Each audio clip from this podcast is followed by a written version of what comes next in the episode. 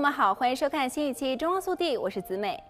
目前的经济环境对我们许多人来说都是艰难的，人们正在寻找节省现金、减少支出的好方法。这也同样适用于我们每天驾驶的汽车。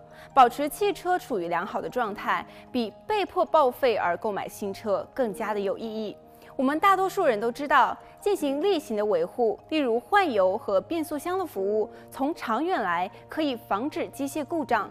并且改善汽车的整体健康状况，但是大家知道驾驶习惯也会直接影响车辆的寿命吗？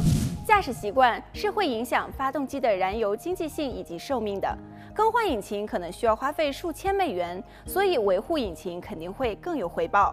今天就来为大家介绍五种简单的方法来改善你的驾驶习惯，以达到延长引擎寿命的目的。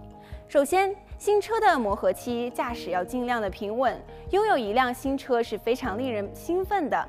在经历了具挑战性的购买程序之后，很自然的希望在高速公路上享受它的表现。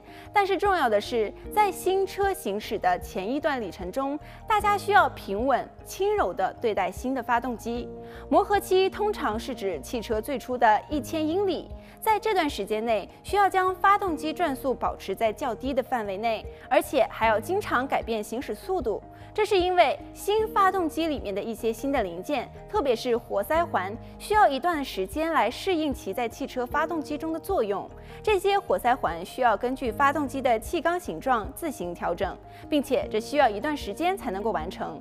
如果活塞环不能磨合到最佳的状态，汽车可能会在不久的将来出现烧机油的故障。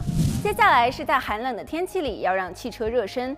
寒冷的天气不利于汽车发动机，在气温很低时启动引擎需要更多的能量，因为低温下的电池电量较低，机油又冷又稠，这使得运动部件难以润滑。此外，汽油在低温时更加难以燃烧。最好的选择是启动引擎，等待大约三十秒到一分钟，然后慢慢将汽车开出来，尽量低速行驶，直到汽车温度升上来。如果在零度下启动汽车，则可能最多需要低速行驶约五分钟。好了，今天的节目到这里就结束了，我们明天继续。